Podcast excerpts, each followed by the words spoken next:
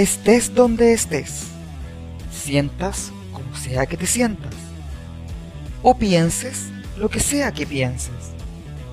Siempre hay cosas que decir. Soy Douglas Piño López. Bienvenidos a esta nueva experiencia de podcast.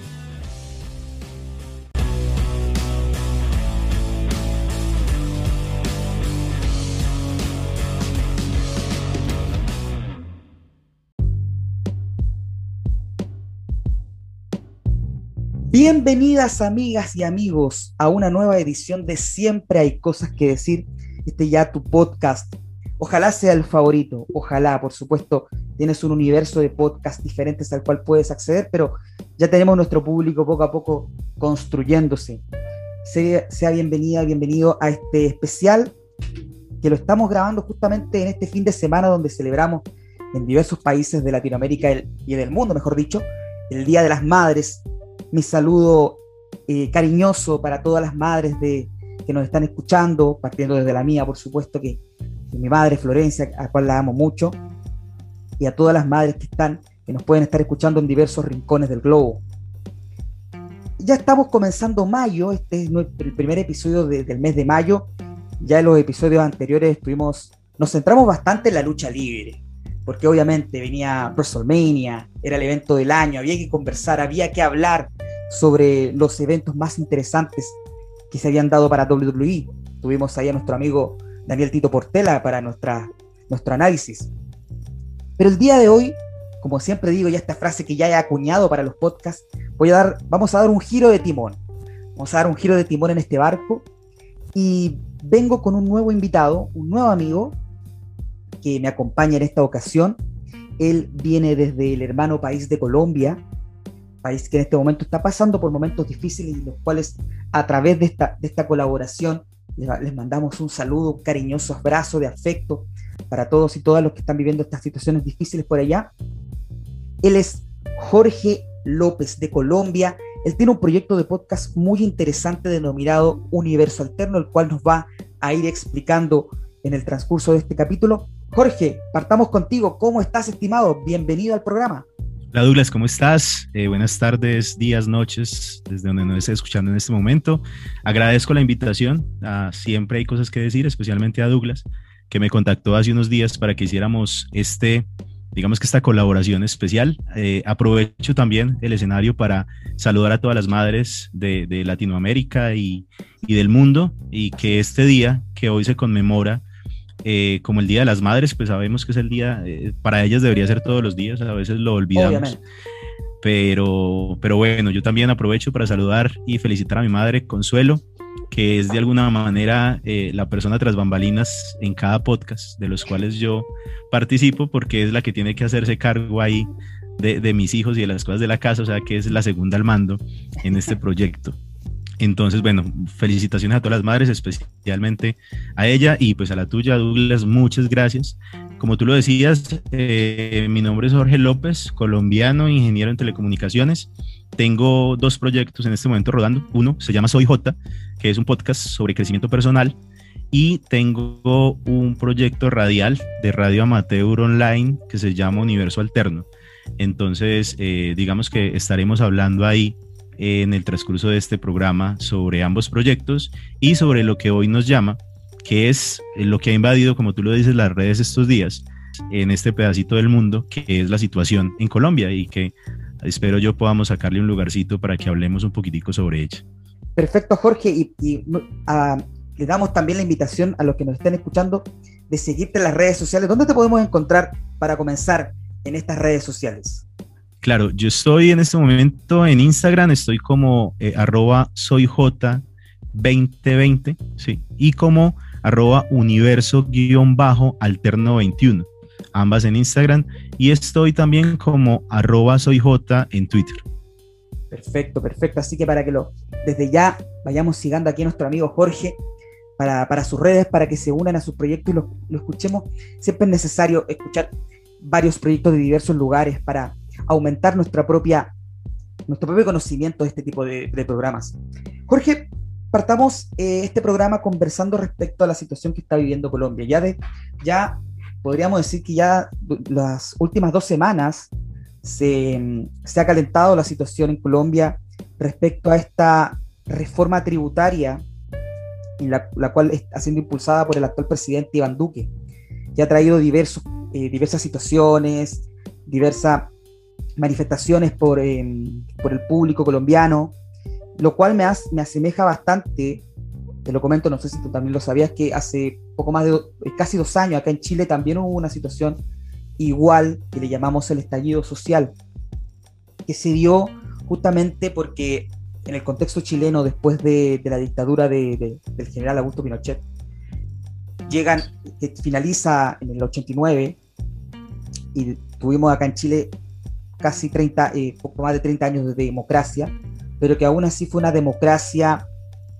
que faltaron bastantes cosas importantes que todavía seguíamos con la constitución del tirano, que, que ahora viene un cambio importante de constitución aquí en, en Chile, y que, pero este estallido se dio como un despertar de todas las desigualdades que vivía el pueblo chileno.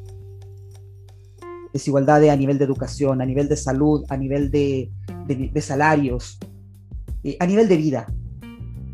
Me gustaría que me explicaras tu visión de lo que está sucediendo en Colombia, que también para los que no sepan, nos vayas aclimatando un poco de cómo surgió esto, de cómo este, impacto reciente. el micrófono es tuyo, Jorge. Ok, Douglas, mira, esto pues no arranca el 28 de, abril, que realmente es cuando esta oleada de, descontento social y de movimiento social en las calles arrancó. Esto es, viene de muy atrás. Realmente eh, este paro que ahorita está en vigencia arrancó eh, para finales del 2019, ¿sí? donde el gobierno nacional hizo un acuerdo con ciertas centrales obreras y con ciertas, eh, digamos que, aspectos de la sociedad que se habían reunido y que habían unido fuerzas para solicitar ciertos cambios a nivel social. En Colombia tenemos, digamos que, así como en Latinoamérica, hay varias, eh, digamos que varias líneas sociales que afectan mucho el día a día, especialmente a aquellas personas que hacen clase de, digamos que, valga la redundancia, de la clase media baja, ¿sí?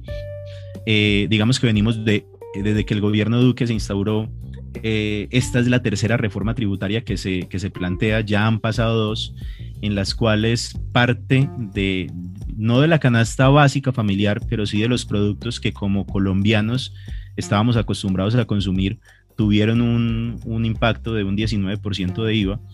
Eh, posterior a eso, aquí tenemos un problema de que el combustible tiene una fórmula con la cual se, se, figura cuál es el precio que se paga año a año, que no la entiende sino aquel que la desarrolló, pero tenemos una de las gasolinas más caras de, de, es la más cara de Latinoamérica y una de las más caras del mundo, aun cuando somos, digamos que de alguna manera, eh, comillas, productores de combustible o que tenemos muchos yacimientos de combustible.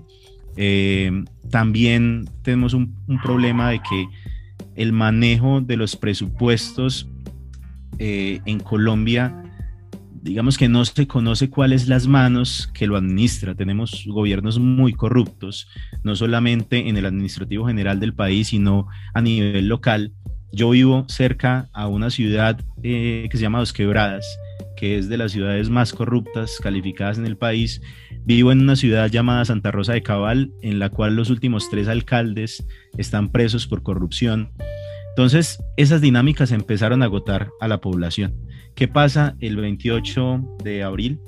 Que después del anuncio del presidente Duque de que hay una tercera reforma que ya incluía el IVA directamente en productos de la canasta familiar, con un 19% a temas tales como la sal, como el azúcar, como el café, como la panela, eh, y un desconocimiento del Estado de, los, de las verdaderas necesidades de la población, eh, poniendo sobre la mesa incoherencias como que la sal y el azúcar no son productos fundamentales para la alimentación de, la población y que por eso ese tipo de impuestos cabían.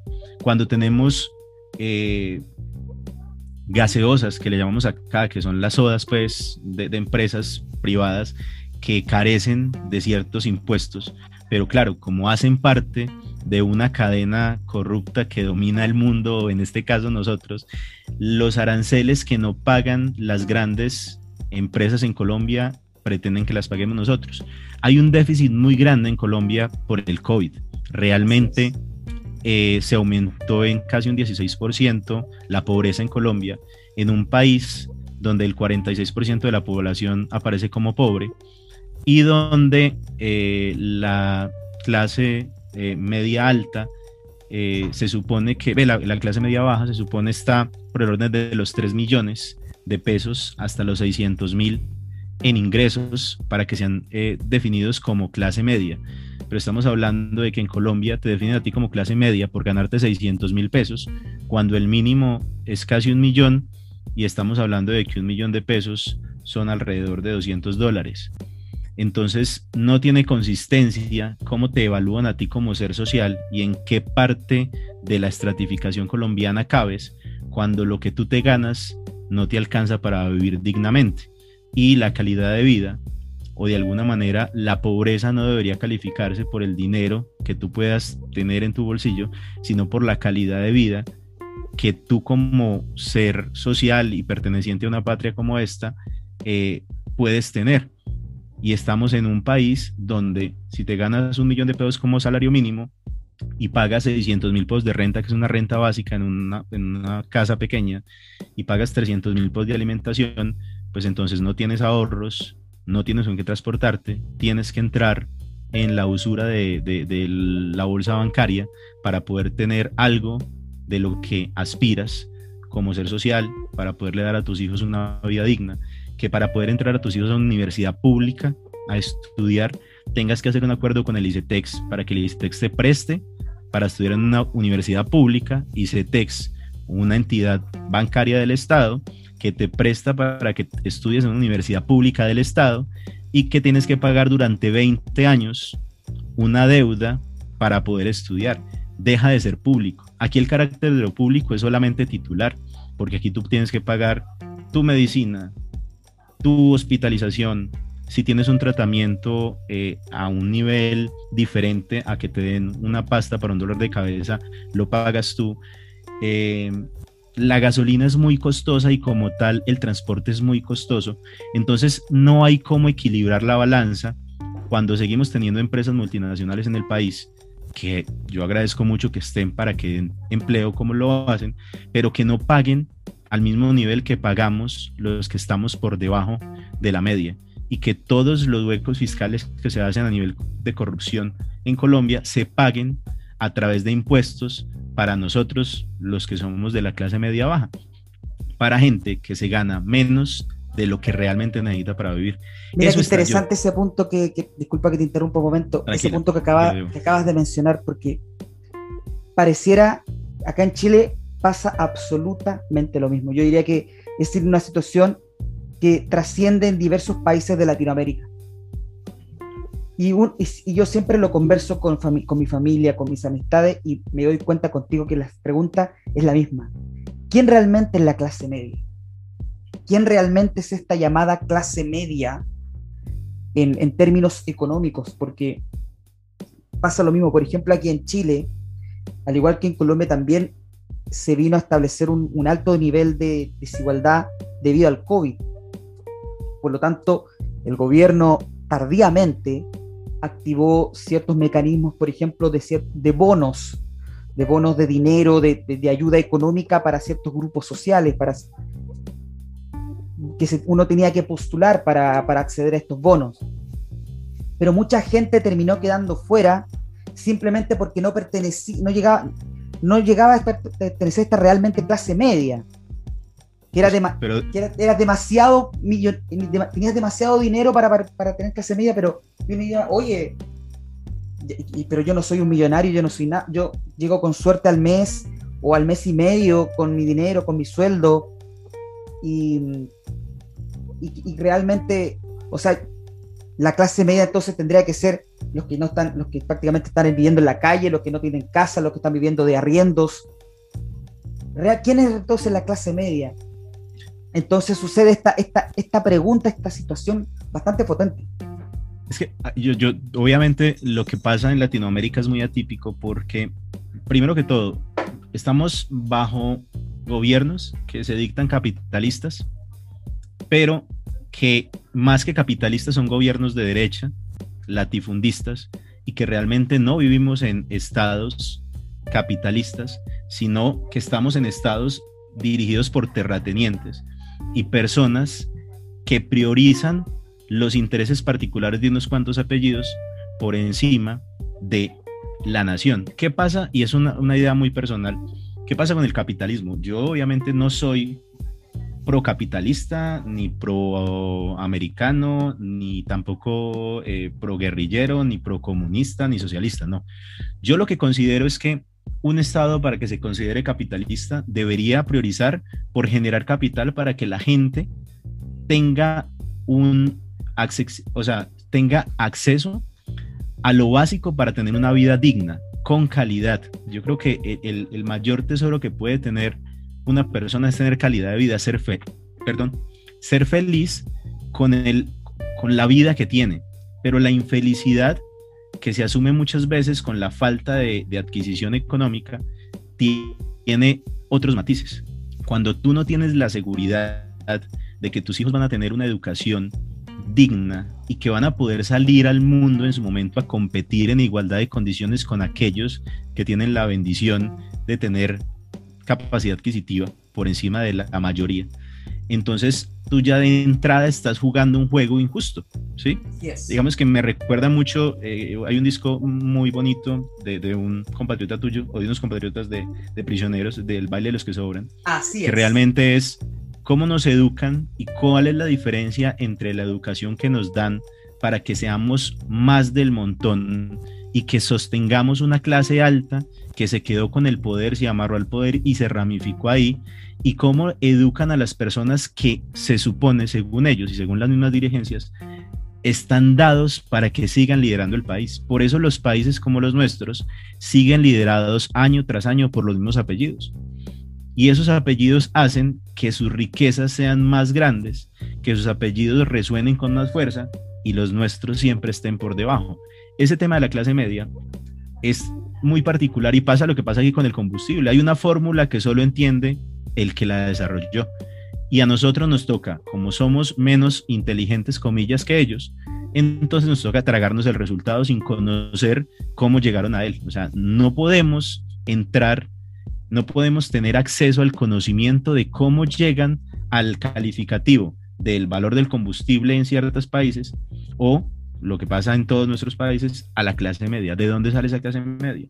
Es más, ¿de dónde sale la idea de que tú puedes tener una vida digna con impuestos sobre elementos tan básicos como la sal y el azúcar y que alguien del Estado te diga, ustedes están acostumbrados a tomar café en Colombia? Obvio, si eso es un país cafetero, que quebró el café por las administraciones también y que esto no tiene que ver con nada, sino con un mal manejo del marketing y de, y de, y de que el café daba tanto dinero en Colombia como el petróleo en Venezuela.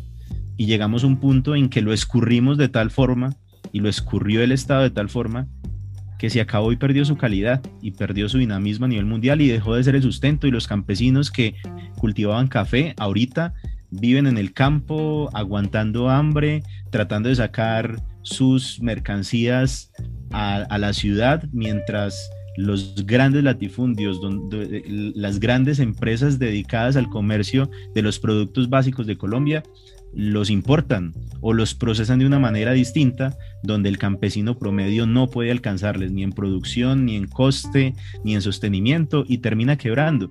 Y entonces esa clase media sigue siendo la que sostiene el país porque es la que se ve, porque son los que salen a votar porque son los que no pueden salir a quejarse, porque aunque tengan muchas quejas, son clase media, y si es clase media, ¿por qué se queja?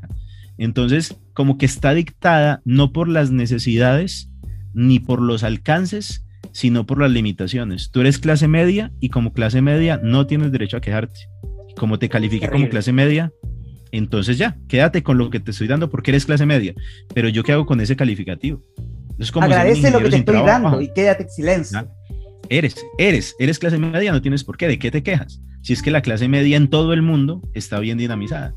Y, insisto con el tema de que nosotros no tenemos estados capitalistas, sino latifundistas, porque en el latifundio lo que se pretende es acaparar tierra, acaparar riqueza y con ello, de alguna manera, eh, apoyar a los que están en el entorno. Y el Estado colombiano y los estados latinoamericanos generalmente propenden por eso, por acumular mucha riqueza, traer mucha riqueza extranjera, que la inversión extranjera no se pierda, bajarles aranceles a las inversiones grandes y a las grandes compañías, pero el pueblo tiene que seguir votando por los mismos y tenemos que seguir dando gracias por, comillas, la esclavitud disimulada en que vivimos, porque te pagan lo que quieren, porque si no lo quieres, hay tanta gente que lo necesita, que ahí está.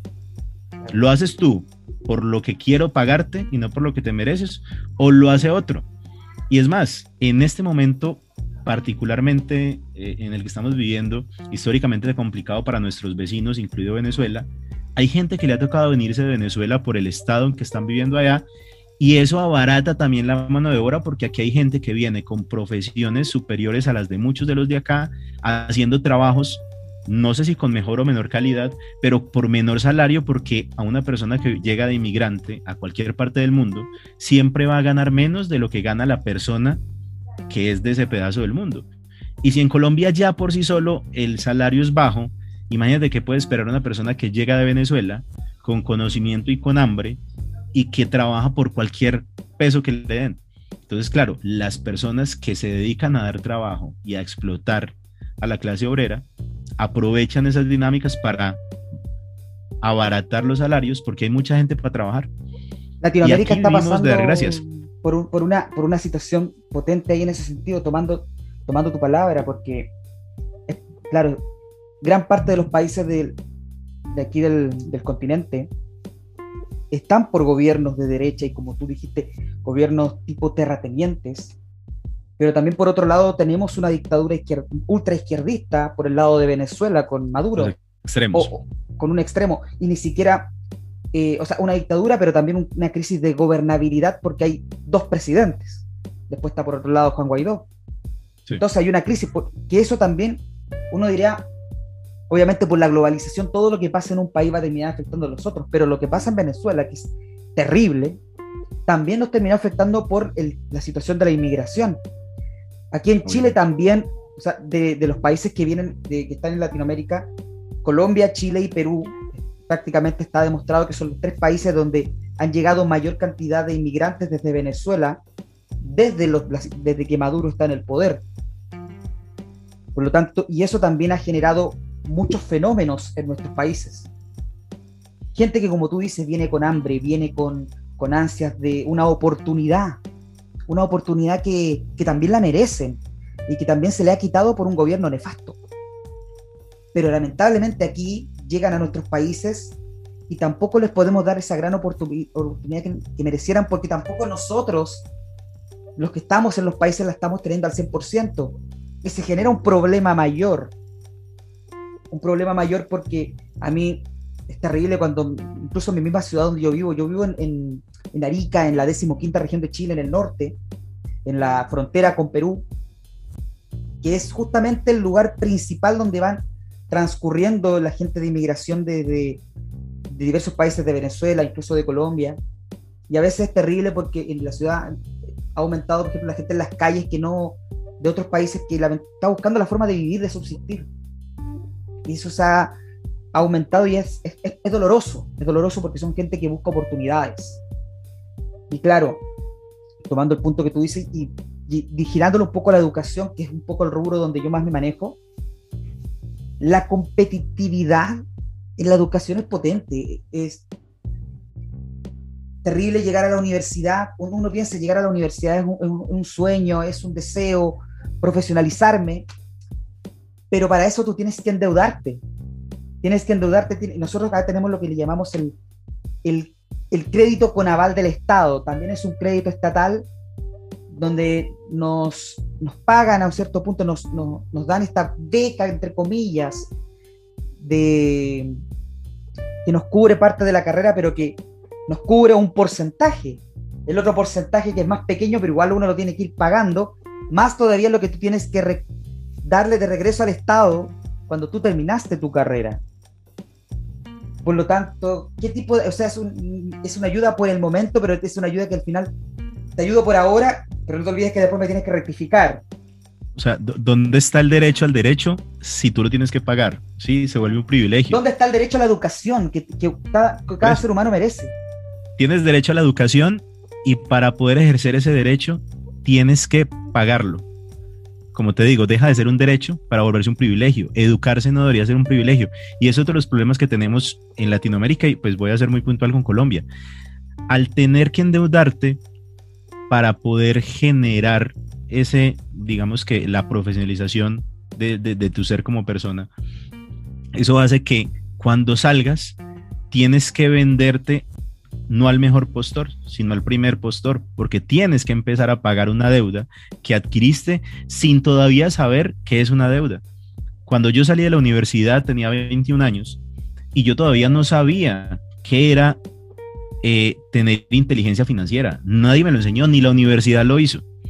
Salí con deuda y como estaba acostumbrado a la deuda, pensé que vivir en la deuda era un tema normal y cuando ya desperté y tenía la madurez suficiente para darme cuenta en dónde estaba parado, me di cuenta que tenía empeñado ya no solamente el pasado en el cual había endeudado mi vida a través de la educación y otras cosas y la falta de inteligencia, sino también mi futuro. Y cuando tuve familia, supe que estaba empeñando parte de su presente también, porque ese futuro que me planteé cuando era estudiante y que era a base de la deuda, en el presente de mis hijos ya rivalizaban porque tenía deudas que pagar de cosas que no debieron haber sido eh, pagadas y que nunca debieron haber sido deuda como la educación y llegar a mantener el bienestar de mis hijos y buscarles, ahí entramos en la otra dinámica, un colegio o una escuela que fuese lo suficientemente buena para que ellos aprendieran lo que yo no aprendí. Entonces entra el tema de lo privado y me tocó entonces empezar a buscar instituciones que fuesen de calidad y cuando me puse a hacer la valoración en cercanías, lo mejor que había era lo privado. Entonces, para poder ingresar a los niños a una institución privada, tienes que gastarte lo que muchas veces una persona que está por debajo de lo que algunos podemos ganar, se gana en un mes para sobrevivir con sus dos hijos. Y uno de mis hijos, cuando empezó a estudiar en un colegio que le llaman, que eh, tiene una metodología que es Waldorf, que es aprendizaje a través de, de como del, de las dinámicas, eh, ¿cómo te explico? La metodología Waldorf aprende a través del juego, inicialmente. Ah, ok. ¿Sí? Entonces es a través de las dinámicas y de la interacción entre un niño y otro, la interacción entre el profesor y el niño, de sus habilidades y cuáles son sus habilidades para potenciarlas y cuáles son sus debilidades para poder fortalecerlas digamos que son colegios con educación muy particular donde un profesor tiene seis niños y esos seis niños están con él. ¿Cuánto tienes que pagar tú para que un profesor se dedique a tu hijo prácticamente de tiempo completo? Es mucho dinero. Entonces, volvemos a lo mismo. Para generar, para poder garantizarles un futuro, tienes que hacer un esfuerzo en el presente. Y como la capacidad adquisitiva es muy pequeña, tienes que endeudarte con la fe de que en el futuro vas a tener la posibilidad de tener más capacidad adquisitiva, más ingresos y poder sustentar no solamente lo que ya debes, sino lo que viene para ellos. Y ahí es donde entra todo el tema de migración. La gente, ¿por qué se va de este país? ¿Por qué se va de nuestros países para países donde van a ganar menos de lo que deberían, pero más de lo que ganan acá? Porque la deuda que se tiene es tan grande que hay que emigrar para poder pagar tu pasado y garantizar el futuro de los tuyos, porque aquí no eres capaz. Entonces, volvemos a, y, retomando a donde estábamos ahorita, el paro inicia el año pasado, que es un descontento de hace muchos años, se para por el tema de la pandemia, ¿sí? Ah, entonces fue el 2019, perdón, el 2020 a principios para porque la pandemia se lo obligó y porque hay unas mesas de conciliación donde el gobierno se da a la tarea de cumplir ciertas, ciertos, ciertos reclamos de la sociedad.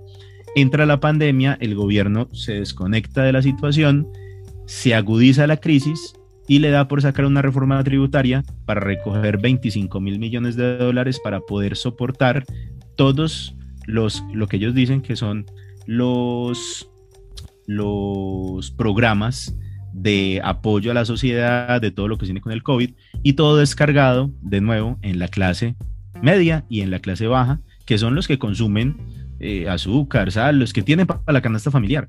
porque pues aquí nadie puede decir que con, con un mínimo puede comprar caviar. Aquí la gente tiene que comer huevo, y si el huevo tiene IVA, entonces antes pagaba 520 pesos por un huevo y ahora va a pagar 580, pero el salario sigue siendo el mismo y ahora ya no declara renta.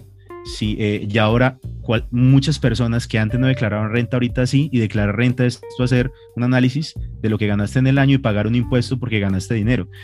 Entonces la gente se vio muy al límite con el tema, sale a las calles el 28, empiezan las protestas.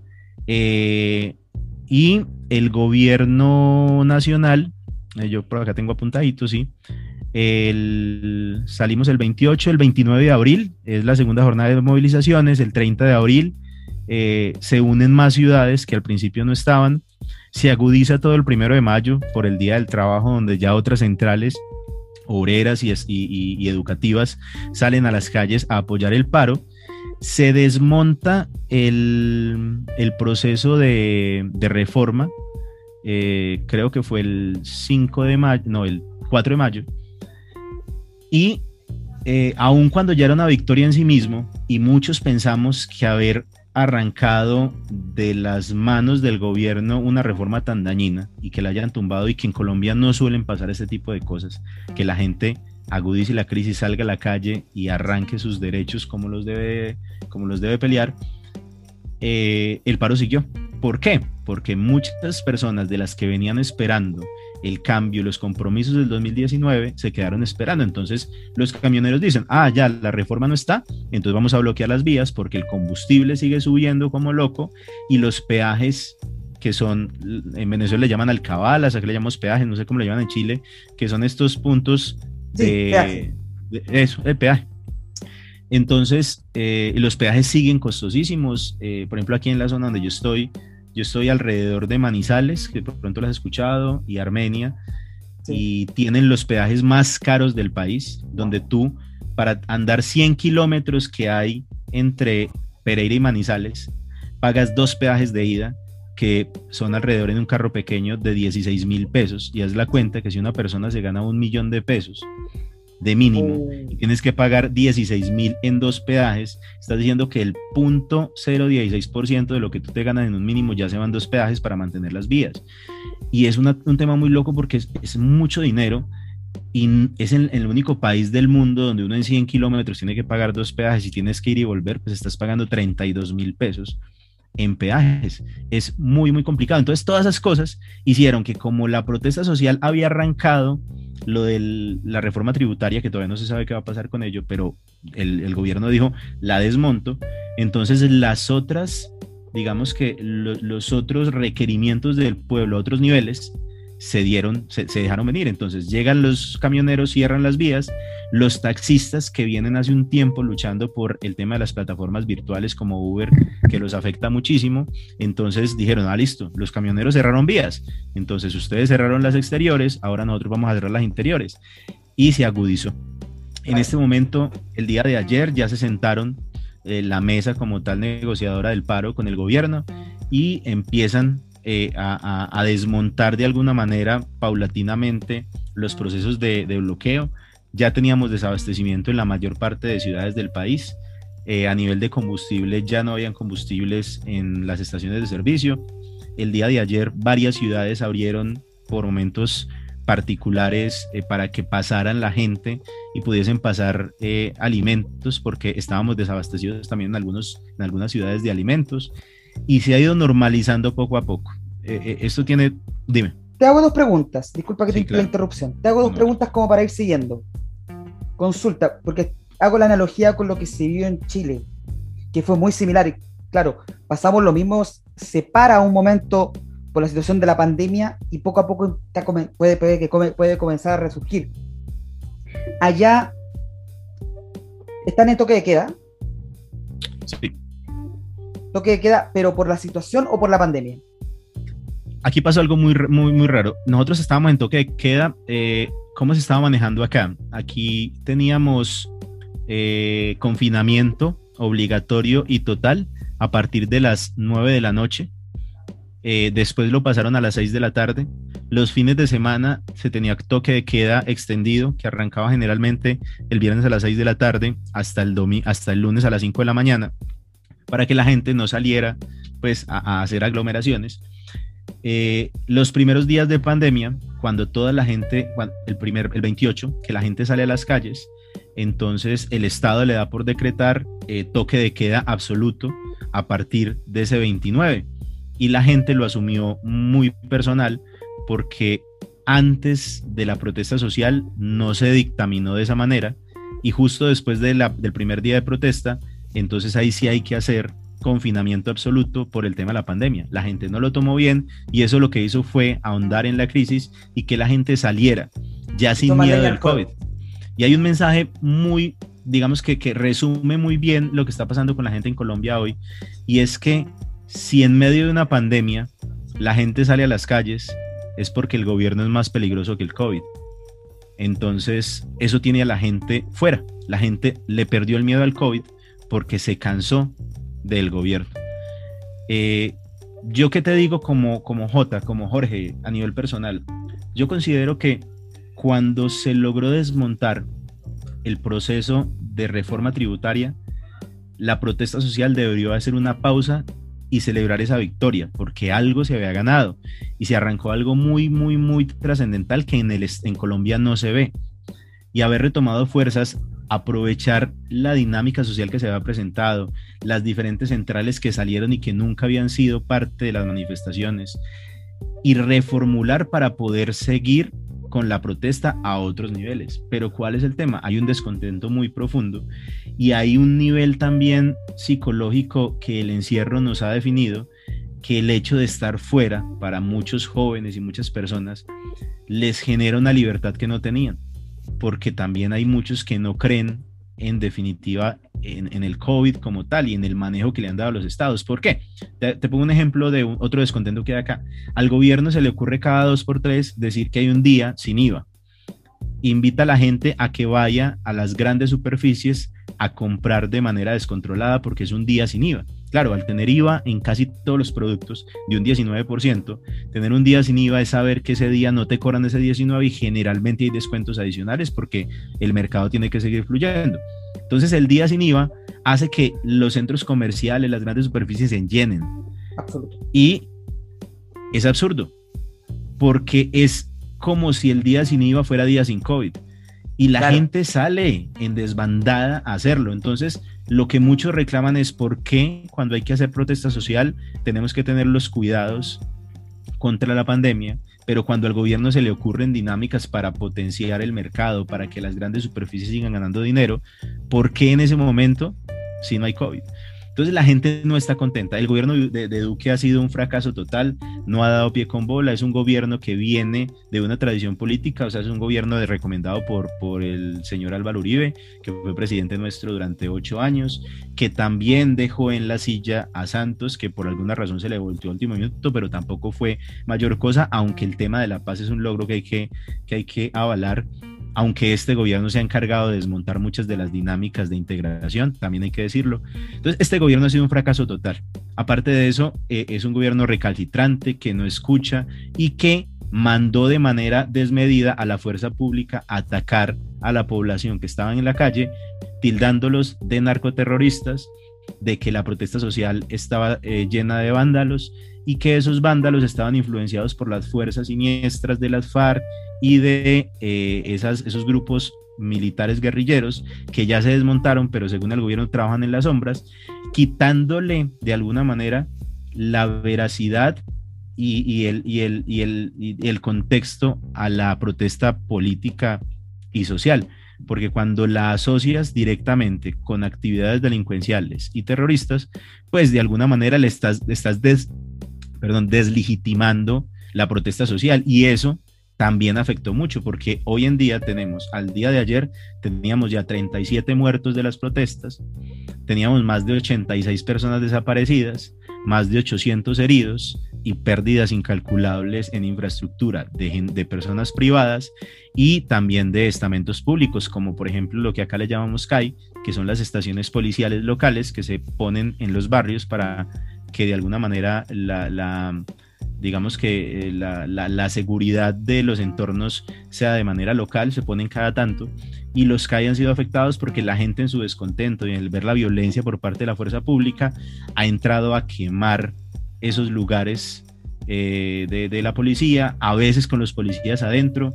Digamos que la desbandada ha sido una locura, el gobierno se equivocó al decir que la fuerza pública hiciera eh, se hiciera partícipe en las protestas. Alcaldes se equivocaron pidiendo a fuerzas privadas que también apoyaran a la fuerza pública en esa dinámica de menguar la protesta. Fuerzas privadas y fuerzas delincuenciales, diría yo, eh, eh, camufladas en, en, otros ropajes, o sea, policía vestida de civil disparándole a los manifestantes, policías encontrados que bajan de camiones sin placas oficiales, con ropas normales, para menguar la protesta disparando a quemar ropa a la gente que está manifestándose de manera eh, pacífica. Eh, esto ha sido una locura. Alcaldes pidiendo que la fuerza privada ayude y la fuerza privada haciéndose partícipe el día. Nosotros aquí en Pereira hemos tenido tres bajas muy importantes. Eh, el día de ayer asesinaron a un chico de seguridad privada porque ya empezaron los ajustes de cuentas según lo que yo entiendo y, me parece, porque en el momento en que el alcalde de Pereira dictó o llamó a las entidades privadas a ayudar con eh, la limitación de la protesta social, resultaron heridas dos personas en el viaducto, dos chicos, Andrés y Lucas Villa, y Lucas Villa se está debatiendo entre la vida y la muerte, le dieron ocho disparos y eso ya es edicia. Eh, eso no es por dispersar una marcha, eso es tirar a matar. Entonces, aquí todo se desconfiguró. La policía contra la comunidad y somos lo mismo. Los policías son personas que por obligación se fueron a pagar un servicio militar que es obligatorio en Colombia para aquellos que no tengan que pagar una libreta militar. Entonces, a un chico que ha tenido hambre toda su vida, un chico que, que, no ha tenido oportunidades, que sus papás le dicen, mire, va a ser policía porque usted igual no va a poder estudiar y con toda esa represión, con toda esa educación también que se les da en las fuerzas militares a todos nuestros jóvenes, le entregan un arma y le dicen, mire, vaya, disipe esa marcha. Es darle un poder que él no es capaz de controlar. Y pasa lo que pasa. Y cuando un policía con su uniforme le dispara a la población, la población no se queda quieta y las armas eh, se mueven también en los mercados negros. Y aquí estamos en una guerra campal. Yo diría, más que una guerra campal, una una, una guerra civil, porque estamos el pueblo contra el pueblo, a base de qué? De, de unos gobiernos que han sido históricamente los mismos y que siempre culpan a los gobiernos que no han llegado de lo malo que puede pasar. Y, dale, cuéntame y ahorita para cerrar te, te, digo un, un, par de cositas adicionales. Claro, justamente me, cuando tú oigo tus palabras me hace mucho nuevamente hincapié la situación en Chile, la situación que sucedió en Argentina. Y claro, es potente, es súper potente los casos que tú me mencionas aquí. Yo creo que la mayor diferencia entre lo que pasó en Chile y lo que está pasando ahora en Colombia es que ya eh, sale el presidente Duque saca las fuerzas militares. Aquí en Chile solamente se llegó a utilizar la Policía Nacional, lo que conocemos aquí como carabineros, para repeler la, las manifestaciones que lamentablemente también eso se llevó a toda una locura porque se dieron varias violaciones a los derechos humanos en algunos casos, em, personas que fallecieron, personas que, que terminaron muy heridas, tuvimos varios casos bastante emblemáticos, como el caso del, joven Gustavo Gatica que perdió sus dos ojos en medio de una manifestación, quedó ciego absoluto, em, o, de, o de otro chico que que en medio de la protesta un carabinero que estaba protestando pacíficamente y sale corriendo, escapando de la policía, llega un carabinero y justo está en un puente y lo tira hacia abajo, cayendo y eso se vio en vivo. Y estoy nombrando dos casos de los más conocidos de muchos que sucedieron. Pero aquí no llegó al punto de sacar a los militares porque también, porque pese a que han pasado más de 40 años, aún está bastante fuerte el dolor de la dictadura, de la dictadura militar. Y haber sacado a los militares hubiera llevado, hubiera sido, como te dije antes, eh, echar más leña al fuego, haber, además de toda la situación que estaba aconteciendo, haber despertado otra herida más fuerte que aún no se cierra. Y no se cierra porque todavía hay eh, familias de víctimas de la dictadura que todavía nunca se supieron qué, qué sucedió con sus familiares. Entonces es un cúmulo de cosas, es un cúmulo de, de fallas de los distintos gobiernos. Y eso es que aquí en Chile tampoco hemos tenido tantos gobiernos de derecha después de la dictadura. Tuvimos un gobierno de transición de, centro izquierda, de, que duró cuatro años, de Patricio Elwin. Luego tuvimos Eduardo Frey, que, eh, Ricardo Lagos, que fueron de izquierda, pero más una izquierda más capitalista. Eh, luego tuvimos la, creo que la, la, más reconocida, que son los gobiernos de Michelle Bachelet, eh, una presidenta socialista, pero que hizo algunos cambios potentes al país, pero tam también se vio, se vio involucrada indirectamente por hechos de corrupción. En su misma familia, eh, su hijo se vio involucrado en hechos de corrupción, lo cual tiró más abajo su gobierno, además de, de problemas también con la situación. Nosotros en Chile también tenemos una problemática bastante potente y de años con el pueblo mapuche, con nuestra cultura, que aumenta todo esto. Y entonces están los gobiernos también de Sebastián Piñera, que son, esto ha sido el único presidente de derecha o de una centro derecha más capitalista que, hemos tenido desde, desde, la dictadura en sí. Y que le ha tocado en este caso los puntos más fuertes porque sus reformas han impactado mucho. Este segundo gobierno ha sido nefasto. O sea, como tú dices, lo mismo de Iván Duque, Piñera aquí en Chile también ha sido testarudo, ha sido intransigente, no ha querido escuchar, incluso con la situación del COVID, como la, como la mm, desigualdad se hizo cada vez más potente, no sé si, se ha, si esto se ha mencionado en Colombia, pero como los bonos de, de ayuda solidaria no, no llegaban para todos y mucha gente tenía hambre, tenía eh, necesidad de, de, volver a subsistir porque obviamente por la pandemia no podíamos ir a trabajar. Quizá en algunos casos como el mío, que hablo dentro de, que yo tengo claro que hasta cierto punto, entre comillas, puedo ser un poco privilegiado porque aún sigo recibiendo algo de mi sueldo, a diferencia de otra gente que no lo ha podido lograr, y, pero que se sigue viendo de esta supuesta clase media. Entonces, ¿qué sucede? Se hace, eh, eh este caso parlamentario, aquí parte del Congreso, eh, parlamentarios de izquierda, de ultra izquierda y algunos de eh, centro, lanzan la idea del retiro de los fondos de pensiones. Entonces, aquí ya se, hizo, ya se hizo el retiro de los fondos de pensiones. Nosotros tenemos un sistema llamado AFP, que también es una gran mentira, porque nos, nos quitan parte, obviamente hay una parte de nuestro sueldo que se va a estos fondos de pensión para futuro, pero que terminan siendo al final una miseria, que simplemente terminamos con una pensión de el 20% de nuestro, lo que era nuestro realmente sueldo. Sí, sí, Entonces, para poder paliar la situación que está viviendo, al, al, principio lo vimos como, obviamente se ve como un triunfo porque le ganamos un, el pueblo le gana un sistema potente que es la AFP, que tiene estos fondos gigantescos de dinero. Entonces, sucede el primer retiro, mucha gente siguió beneficiada. Eh, con el paso del tiempo, esto pasó, estoy hablando mayo, junio, luego en diciembre se da un segundo retiro y ahora se promulgó un tercer retiro y ambos últimos retiros donde el presidente está intransigente porque no, no había una, una énfasis de ayudar, o sea, claro, estamos teniendo este retiro, estamos, está llegando un poco de dinero a nuestras casas, pero estamos sacando de unos fondos que supuestamente eran para nuestro futuro. Pero una ayuda que debió haber venido del Estado. O sea, sabemos que estamos ganando, estamos, es un triunfo moral, pero sí, pero estamos sacando de donde podemos porque quienes deben auxiliarnos no lo están haciendo. No, lo, no lo hacen. Es asegurar, es asegurar el presente sabiendo que no podemos contar con el futuro. Es, es un y, tema muy... Y, lo, y, la única respuesta que, que, nos, que dio el gobierno fueron algunos bonos, pero bonos de cuánto? Que no llegan a ser, no voy a superar el 30% de un sueldo mensual. Y, y ya yo puedo recibir ese bono, pero para ese bono, para recibir ese bono tengo que pasar una serie de, de, documentación o de, probar al Estado de que necesito ese dinero. Y ese dinero lo tengo una vez y no cada, puede ser al mes, pero yo pero ese dinero se me va en dos semanas bajo el nivel que estamos viviendo. Y no es por, no es por un tema de, de que estemos gastando mucho, sino porque como pasa en Colombia, todo cada vez cuesta más caro. Entonces es un círculo vicioso en el cual estamos cayendo de estos gobiernos intransigentes.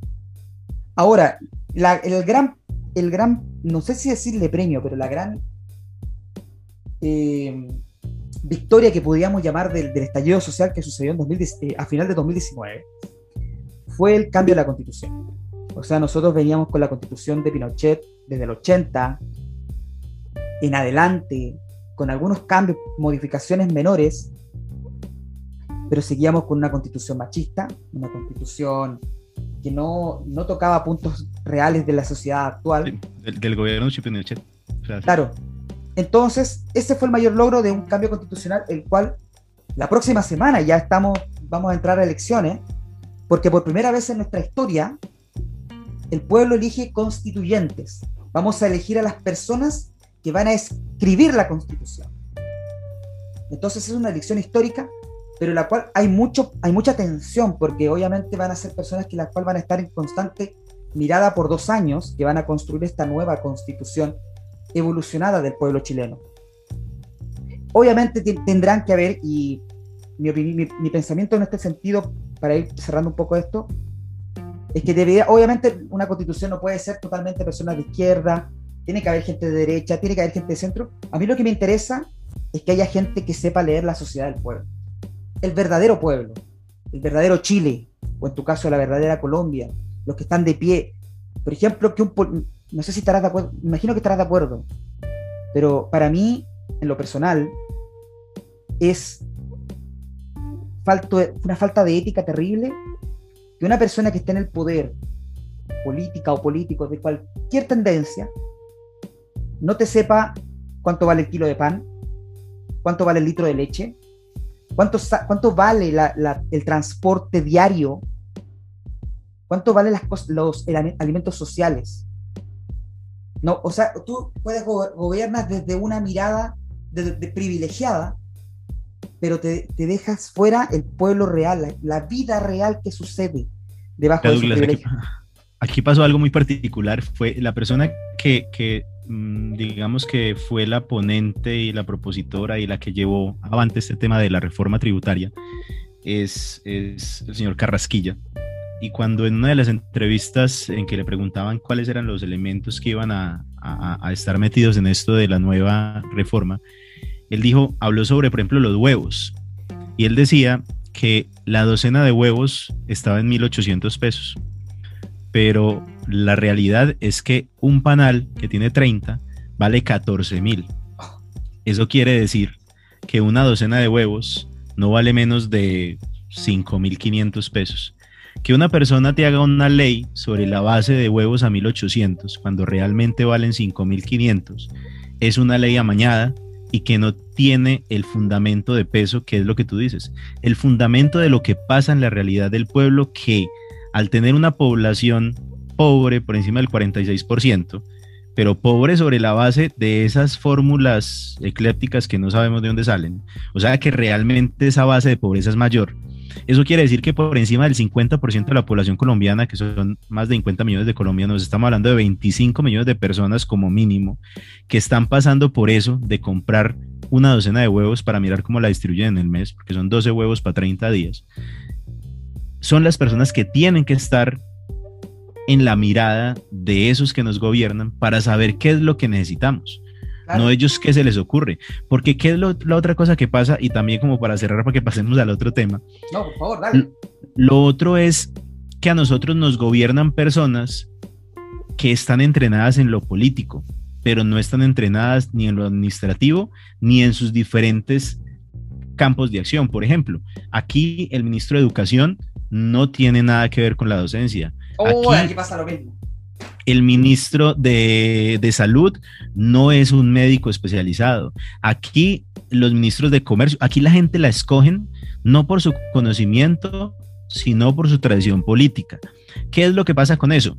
Que no solamente el que dirige no tiene idea, sino que para poder tener una idea tiene que contratar una cantidad de consejeros que generan burocracia y gasto público, porque si tú para poder conocer un tema que no conoces porque no estudiaste el tema, solamente sabes ser político y los políticos saben de muchas cosas, eh, menos de administrar, tienes que contratar un poco de gente que se especialice en los temas particulares. Entonces, tienes el salario del político que está escogido para hacerlo. Y es una locura. Estamos hablando de que el salario mínimo en Colombia para una persona normal es de un millón de pesos. Pero un congresista, que son aquellos que están allá para hacer las leyes y defenderlas, se gana 36 millones de pesos al mes. Impresionante. No, o sea, acá pasa una cosa similar. Incluso hubieron estudios comprobados acá en Chile. Acá nosotros tenemos aquí un Congreso bicameral, tenemos senadores y tenemos diputados. Y quedó comprobado que un, un congresista, en este caso, haciendo más específico, un diputado, en, en un periodo, probablemente me equivoco un poco aquí en las cifras, pero se acerca, en un periodo de un año, gana 45, casi 45 veces más, 45 veces el salario mínimo de un ciudadano. 45 veces el salario mínimo lo gana en un año. ¿Qué te lo estoy diciendo? En un mes, un congresista gana 36 veces el salario de una persona. Es impresionante, o sea, viven en una realidad eh, inhumana. Eh, bueno, aquí en Chile lo que, está sucediendo actualmente es que podríamos decir que el Congreso hasta cierto punto en, Chile ha tomado más conciencia en ese sentido. En este momento hay una pugna, incluso los más, los, los, genios, comillas, de la política, ya sea más ultraderecha o incluso parte de la centro izquierda, que temen que, que Chile se convierta, por ejemplo, entre una crisis más profunda porque estamos en un gobierno presidencial que está en constante pugna con, un, con el parlamentarismo. Entonces, eh, que se está, eso puede terminar una crisis peor. Pero claro, si tenemos un gobierno que lo escucha, donde en este caso acá en Chile un presidente que más que es un obstáculo, o sea, que más que una ayuda es un obstáculo, es como a veces yo he pensado, lo converso con mi familia, con amistades, y he tenido familiares y amistades que votaron por este presidente y que también se, se arrepienten por ello. Que si no va a ser ayuda, que no estorbe. Si no va a ayudar, no estorbe. Tal cual. Acá mucha gente ha pedido su renuncia. Ahora, si tú me lo preguntas personalmente, eh, en su momento cuando sucedió esto aquí en Chile, el, el estallido, quizá en, un momento, en ese momento yo estaba de acuerdo que viniera a renunciar.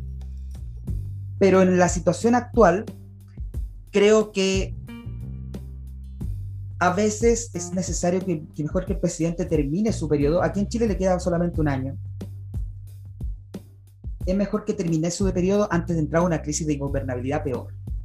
Sí, tal cual. Yo tengo una opinión similar, porque aquí, por ejemplo, en Colombia, ¿qué se pide? Ya pasó lo de la reforma, ese dinero, porque es cierto que hace falta un dinero para la sostenibilidad del Estado, tiene que salir de una parte.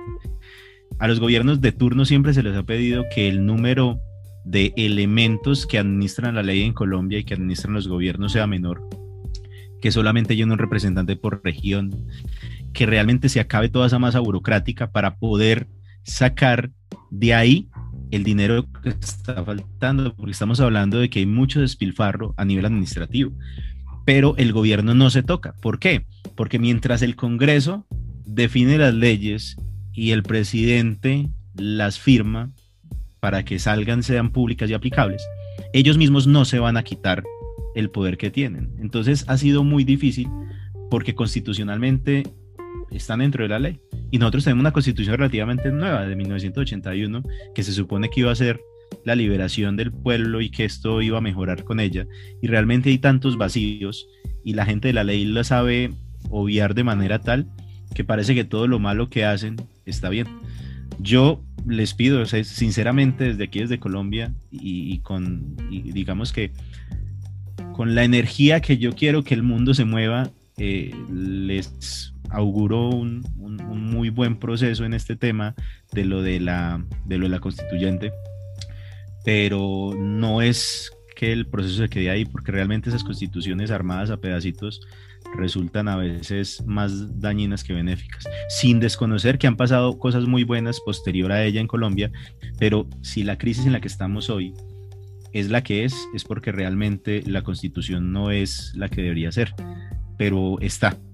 Eh, yo que creo que en este momento la, pelea como tal, la, fuerza que está en las calles está desgastada porque la gente tiene hambre, porque la gente ha tenido, le han dado muy duro desde la fuerza pública, porque de alguna manera el grupo de personas que manejaron e iniciaron el paro está muy desconectada en este momento de la gente que está en las calles peleando por cosas que son muy complicadas y que de alguna manera no tienen una directriz muy, muy exacta.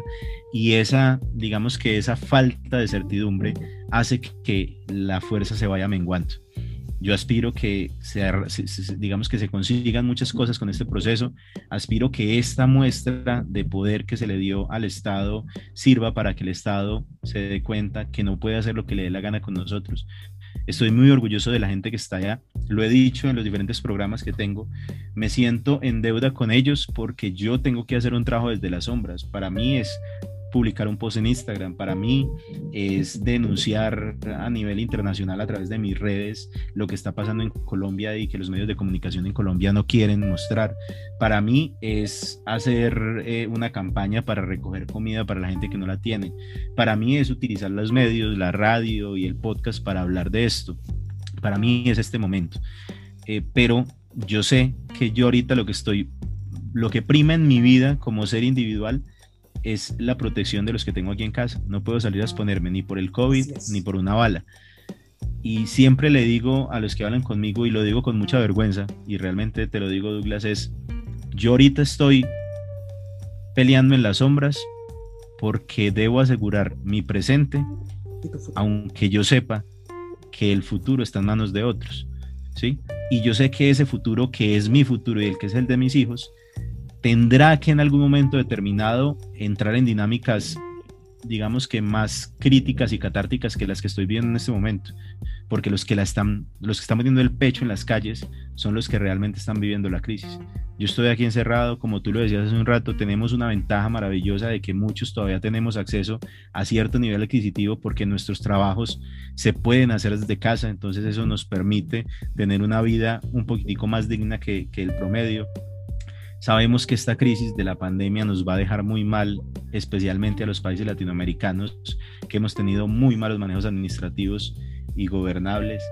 Eh, sabemos que, que, esto que nos pasa, lo que está pasando con ustedes en Chile, lo que pasa con nosotros en Colombia, eh, no se acaba mañana. Esta no es la primera pelea ni va a ser la última, pero hay un nivel de orgullo eh, que, que, no se tenía hace mucho tiempo. O sea, hay un nivel de patriotismo que se generó a través de este no estamos de acuerdo y estamos cansados, que yo creo que va a marcar un principio y un después para la, la sociedad colombiana. Y pues tengo mucha fe de eso. Sin duda alguna, y a través de, de tus palabras, le damos un abrazo a, a, todo el pueblo colombiano, a todo ese pueblo que está en las calles, que como dices tú, que está luchando, que le está dando fuerte y que en el caso de, de ti y de mucha gente que está en las sombras vigilando este movimiento y también luchando, luchando sus propias batallas porque cada uno tiene sus propias batallas en la vida y yo creo que lo importante es que pase lo que pase del proceso que está viviendo Colombia, del proceso que está, se está sucediendo en Chile, eh, como también en los otros procesos que están pasando en Latinoamérica, lo importante es que se salga de la mejor manera, de una manera ojalá pacífica, lo más pacífico posible. Eh, sí, que los heridos lamentablemente sean los menos para que no para que esto no, no, no se mantenga tan fuerte y que, que claro, y que ojalá Ojalá exista alguna especie de bondad, uno cree que no, pero quizá exista alguna especie de bondad dentro de esa gente, de esos gobiernos, de esa gente poderosa, que escucha realmente a lo que es su pueblo, que escucha realmente a la gente que los puso ahí, que los puso supuestamente para esta representación. Es una, una lucha potente, es una lucha poderosa, pero es una lucha que hay que realizarla juntos y, y en Latinoamérica muchos países estamos en ello. Jorge, vamos a hacer una pausa hagamos, vamos a hacer una pausa. Este tema ha sido una conversación interesante y te lo quiero agradecer eh, como conductor. Vamos a hacer una pausa y regresamos en, una, en un siguiente compacto para ir también conversando de otros temas. Jorge, te agradezco y nos encontramos en el, en la en el próximo compacto. Vale, Douglas.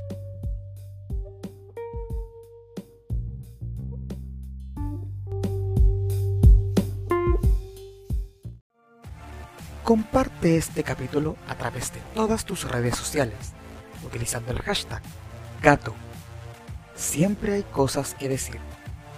Y si quieres puedes seguirme a través de mis redes sociales, arroba en Twitter e Instagram. Muchas gracias.